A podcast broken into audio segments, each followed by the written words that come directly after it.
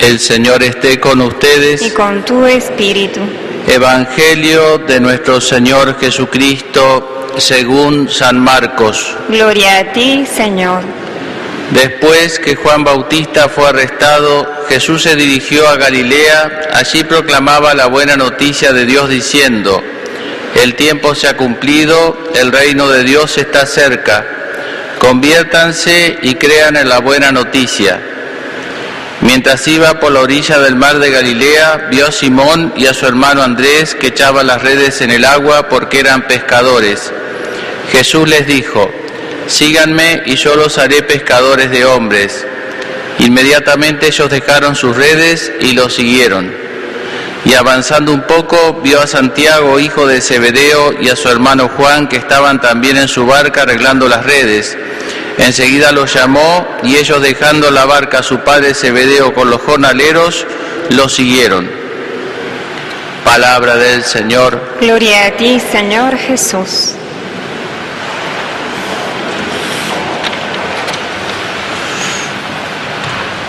Queridos hermanos presentes en el templo y hermanos que nos escuchan a través de la gentileza de TV Coa y, y demás medios, el- los textos de este fin de semana nos hablan de la misión.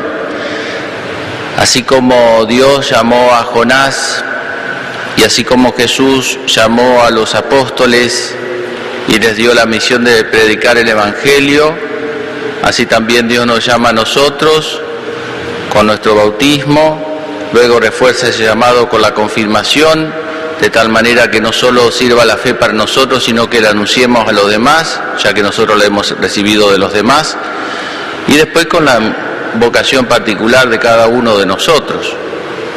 Nos llama a, dar ese mensaje con nuestras palabras y con nuestra vida, eh, que está reducido en esa frase, conviértanse y crean en el Evangelio. Uno de los textos que se puede usar en el miércoles de ceniza, cuando se impone la ceniza cada uno, es este texto. Conviértanse y crean en el Evangelio. Mu- Muestra muy bien las dos caras que, de la fe. La parte negativa, que es renunciar al pecado, pero uno lo hace por un motivo que es creer, creer en el Evangelio.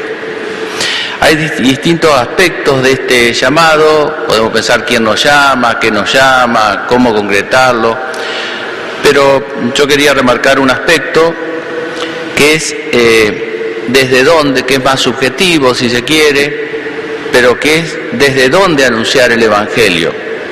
No, no, no me refiero al lugar ni al cómo, eso después sale solo, ¿vieron? Es como si yo digo, si uno tiene apetito, después lo que encuentre uno, la comida va a encontrar por todos lados, o sea, pero si no tiene apetito, por más que tenga un plato de comida adelante, no lo va a aprovechar. Entonces, ¿qué de ubicación tenemos nosotros? ¿Cómo nos, nos ubicamos nosotros frente a Dios, por supuesto, frente a los demás? ¿Cómo nos ubicamos? Eh, Vieron que el tema de ubicarse bien en la vida, en, en otros órdenes, ¿no? En la familia, en, en- en la sociedad, hace que lo que uno haga, lo poco o lo mucho que uno haga, hace bien, le hace bien a uno y hace bien a los demás. Cuando uno no se ubica bien en el rol que le pertenece, de modo habitual, digo, porque qué sé yo, por decir así, si se está prendiendo la casa del vecino, se está prendiendo fuego, uno aunque no sea bombero va y ayuda con el agua. Pero de modo habitual uno no se dedica a eso, se dedica porque descuida otras cosas. Eh, cuando uno se ubica mal de modo habitual, eh, hace mal, sin quererlo, y se hace mal a uno mismo, ¿no? Entonces, ¿cómo nos ubicamos nosotros frente a los demás? ¿Nos ubicamos como maestros, como jueces, como hermanos? ¿Cómo, nos ubicamos frente a los demás? Me parece que parece una verdad así muy elemental, pero en nuestra actitud, en la forma de juzgar, en la forma de comportarnos, en la forma de, eh, de cómo, de qué nos preocupamos y de qué no nos preocupamos, se nota hasta dónde nos da el cuero y hasta dónde no nos da el cuero cuál es la calidad de nuestro amor al prójimo. Si se queda solamente en la simpatía o se queda solamente en aquel que me ha hecho un bien y yo le devuelvo, o es capaz de, de trascender todas las fronteras humanas y ser un amor, un amor cristiano, un amor católico, es decir, universal. Eh, los personajes que aparecen, Jonás y los apóstoles, en, los textos que hemos escuchado, ellos tuvieron que aprender esta ubicación, no es algo que se da de modo automático, supone toda una conversión porque constantemente a veces se nos mueve el piso, literalmente, ¿no? Y a veces nos movemos nosotros.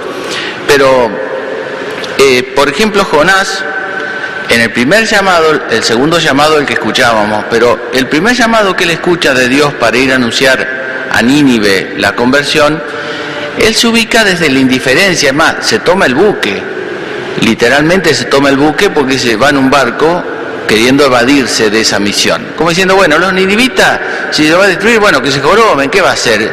Son sus pecados, sus problemas, yo no quiero saber nada. Se evade, es una ubicación de no tomar esa conciencia social de que uno puede hacer el bien a los demás, sino, bueno, listo, este se, que se jorobe, ¿entiendes? que yo no estoy de acuerdo con esto, pero si lo hace, bueno, eh, problema de él. Entonces no le importó, se ubica desde, desde, desde afuera. Por eso después, cuando al final se va afuera de la ciudad, porque se ubica como fuera, desde fuera. San Pedro, por ejemplo, en un momento se ubica desde su indignidad ¿eh? y le dice, aparta de mí, Señor, que soy un pecador. Otras veces se ubica desde su seguridad, ¿no? como quien se pone en un pedestal más alto y les habla a los demás y le dice, ¿eh? entonces, aunque todos yo no, aunque todos sean cobardes, yo soy valiente, yo soy el único valiente acá. Eso es lo que le dice. Y después lo terminó negando, pobre, ¿no? Eh, después aprendió que no era cuestión de, apoyarse en sí mismo, eh, aprendió la humildad. O cuando le corta, ¿no es cierto?, con la, espada en el, en el Getsemaní al, al, servidor, al, este, al soldado del sumo sacerdote, que le corta la oreja, también él se ubica mal, porque se ubica, él piensa que tiene que defender a Jesús con la espada, y Jesús le dice, como diciendo, si yo quiero defenderme, pero esto desaparece, lo soplo, sopla y, y desaparecen. Se ubica mal, por eso Jesús lo reprende. O los eh, Santiago y Juan, los apóstoles, hijos de Zebedeo, hijos del trueno, también se les decía porque eran personas, se ve, con un, con un carácter fuerte, ¿eh? que a veces se ubican eh, desde la dureza, desde la ira, ver la injusticia y entonces en una ciudad samaritana que no recibieron a Jesús, le dijeron a Jesús, ¿quieren que hagamos caer fuego del cielo? Y Jesús lo reprendió, dice, y siguieron adelante. El problema es que el fuego del cielo lo iba a consumir a ellos también, porque ellos después también, ¿no es cierto?, tuvieron sus, sus debilidades. O como el, si recordamos la, parábola del, eh, del fariseo y el publicano, el publicano que era el cobrador de impuestos, el mal visto, y entra el fariseo al, templo y lo ve al publicano y dice, te doy gracias Señor porque no soy como este publicano, como todos los hombres que son ladrones, bla, bla, como diciendo yo soy el bueno, ¿no? Eh, ironizando esto podemos decir, no, el que se ubica y dice, Señor, te doy gracias porque yo, no, yo estoy bien formado, yo tengo las ideas claras, no soy como este otro infeliz que, que no sabe ni, ni eh, distinguir la izquierda de la derecha, que están todos confundidos. Desde esa seguridad de las ideas, sobre todo, que, no nos da ninguna seguridad, ¿no es cierto? Eh, si no practicamos eso que, que conocemos del trigo la cizaña, ¿no? Del que quiere dividir el trigo la cizaña. Yo soy el bueno, los otros son los malos. O la del, la del hijo mayor de la parábola, del hijo pródigo. ¿No es cierto? Que cuando vuelve el hijo, el, hermano de él, le dice al padre, eh, digamos, ese hijo tuyo ahora hace fiesta para ese hijo tuyo que, malgastó sus bienes. Eh, es, como vieron como pasa ese matrimonio. Si, el chico se porta bien, es mi pollo. Y se porta mal, es hijo tuyo. Bueno, este le dice lo mismo, es hijo tuyo. Y el padre de la parábola lo ubica. Y acá ya nos vamos aproximando a la idea central, ¿no es cierto? Lo ubica y le dice, tu hermano estaba muerto y ha vuelto a la vida. ¿Entendés? Ese que vos mirás, que criticás, que es tu hermano. Eso es lo que le dice el padre de la parábola. Porque este se ubicaba desde fuera y lo juzgaba con dureza. Y él le dice, es tu hermano. ¿No? Lo cual es también decirle, podría ser vos el que te pasó eso y que vos necesites que otro te tenga misericordia. Y ahí nos encontramos en el punto, me parece central, más allá de todas las correntadas que tenemos dentro, todos los estratos, algunos yo diría que la mayoría no los manejamos, de sentimientos y demás, que a veces una persona nos da bronca, que ver esto, que, que eso no hay que preocuparse mucho por manejar lo que no manejamos, hay que tratar de manejar lo que manejamos. Eh, lo importante es que en nuestro corazón, en, en, lo más profundo de nuestro corazón, nuestro, nuestro modo de ubicarnos frente a los demás sea este, ¿no? Sea de hermanos. Pero no hermanos con una filantropía, ¿no es cierto?, así, no sé, volátil, romántica, ¿no? Sino muy concreta. ¿Por qué somos hermanos? Porque somos hijos del mismo Padre, porque Cristo murió por ese que uno a veces critica, Cristo dio la vida por ese. ¿Y por qué ese infeliz, como yo, está llamado al mismo destino que yo? Está llamado el trigo y la cizaña, también la cizaña está llamada a convertirse y está llamada al granero, es decir, a la vida eterna. Por eso yo tengo que amar a, a mi prójimo, aunque sea ladrón. No amo que sea ladrón, amo que es mi hermano ladrón. Y bueno, trato de ayudarlo. A veces lo puedo llegar a padecer también si me roba algo y me puede dar bronca. Pero en el fondo, en el fondo de mi corazón, yo no lo veo como un enemigo que si puedo le hago caer un rayo que lo parta en tres. Porque ojo que ese rayo me puede caer a mí también, por otras razones. Sino que lo veo como mi prójimo a quien tengo que ayudar. Esa es la ubicación que yo digo. Si nos ubicamos bien nosotros, no digo, no vamos a ser ingenuos. El padre de la parábola no es ingenuo. Ser misericordioso no es ser ingenuo, no es impunidad. Es saber dejar para Dios la justicia, en no ponerse en juez de nuestros hermanos, sino ayudarlo en todo caso. La Madre Teresa cuando le tocaba atender a los moribundos, algunos le decían, mire que este tiene sida, no se agarró sida por una transfusión de sangre, ¿eh? sino que vaya a ver por cuántas cosas. Y la Madre Teresa le decía, si yo me pongo a juzgarlo, no tengo tiempo de ayudarlo, así que ella lo ayudaba a bien morir, no le preguntaba cómo se lo agarró, no se lo agarró, qué, qué vida moral tenía. La caridad concreta, ¿por qué? Porque veía a Cristo en ese hermano nuestro. Esto parece muy elemental y yo me lo cuestiono porque uno se desubica, se ubica, y es muy importante, me parece, porque si nosotros nos ubicamos bien frente a los demás, lo demás sale solo. El cómo, cómo podemos hacer eso yo no les puedo decir porque ni yo sé cómo hacer. Yo a veces veo que hay un montón de jóvenes en, en, en la plaza y yo digo, ¿cómo les llego yo a estos chicos? No sé, no sé si alguno tiene idea, pero, pero a mí me preocupa eso. Pero no es que diga, ah, la juventud está podrida, este, porque así no sirve eso. Eso descargamos la ira, nos justificamos nuestras comodidades, como diciendo todo podrido, no se puede hacer nada, y así está genial, ¿no es cierto? Pero no es así. Entonces es bueno que a mí me pese mi prójimo también. Yo no me tengo que hacer cargo de todos los males del mundo ni andar corrigiendo todo el mundo. Cada uno tiene su, su, su lugar que, que, Dios le dio, tiene su familia, tiene para trabajar el, el, terreno. Pero no pongamos una muralla pensando que lo otro, bueno, lo otro que se encarga la iglesia. No sé quién es la iglesia, al cura, no, el cura no es la iglesia, nosotros somos la iglesia.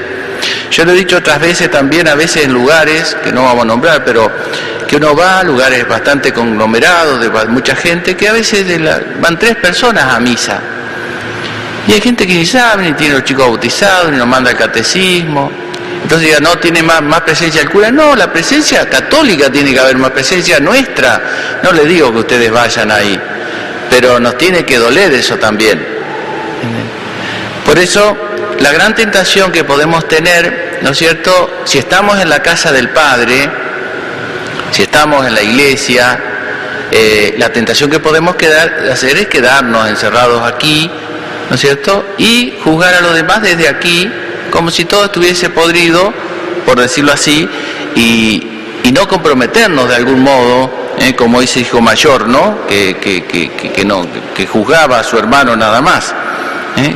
Como encerrarnos en el campo propio, tranquilos, seguros, nos juntamos con las personas que piensan igual que nosotros, que hacen lo mismo que nosotros, y lo demás, anatema, ¿no es cierto? Lo entregamos. Eh, no es esa la actitud, por eso hay que estar en el mundo, no hay que ser del mundo, no hay que tener los criterios mundanos, pero hay que saber estar en el mundo y hay que saber convivir con el mundo. Y yo digo, si ustedes quieren una buena educación para sus hijos, enséñenle lo que es el bien. Claro, sí, tienen que saber distinguir el bien y el mal, pero también tienen que aprender a tener paciencia del mal y del malo, porque si no, ¿en qué mundo van a vivir? Con, todo este tema del debate del aborto y demás, el que está a favor no es mi enemigo, en todo caso es mi prójimo que tengo que convertir. Entonces la solución no es cortar y tirar, sino tratar de, incluir, tratar de convertir. ¿Mm? Bueno, pidámosle a la Virgen entonces la gracia, ya que Jesús nos llama a todos nosotros por nuestro bautismo, después cada uno vea qué puede hacer, pero es bueno que, levantemos nuestra vista y que tengamos deseo también de transmitir la verdad que Dios nos ha enseñado, más allá de nuestras debilidades, de nuestras carencias, porque la verdad que anunciamos no es nuestra, así que nadie se puede excusar diciendo, no, yo no puedo. Hay personas que nos pueden escuchar a través de la televisión y decir, no, yo que soy personas mayores, no puedo salir casa por casa, es que no es eso. Ofrézcale a Dios su, su sacrificio, eh, lo que le toca padecer por la conversión de tantas personas. Eh, pero digo, si está el apetito, vamos a encontrar comida, porque hay de sobra en este mundo. Para hacer el bien hay de sobra, en el orden sobrenatural y en el orden natural. ¿Vieron? Hay lugares que va, se, levanta y le deja el asiento a una persona mayor y es la Madre Teresa de Calcuta, porque en el país de los ciegos el tuerto es rey. Tiene con ser humano nada más, ya uno es la Madre Teresa. Y si le sumamos eso ser cristiano, ¿cuánto más? Entonces, esa es la idea confiar en la obra de Dios, Él quiere nuestra colaboración y si entendimos algo de lo que es la fe, vamos a buscar también ayudar a los demás y a dejarnos ayudar, ¿eh? porque todos necesitamos de todos. ¿eh?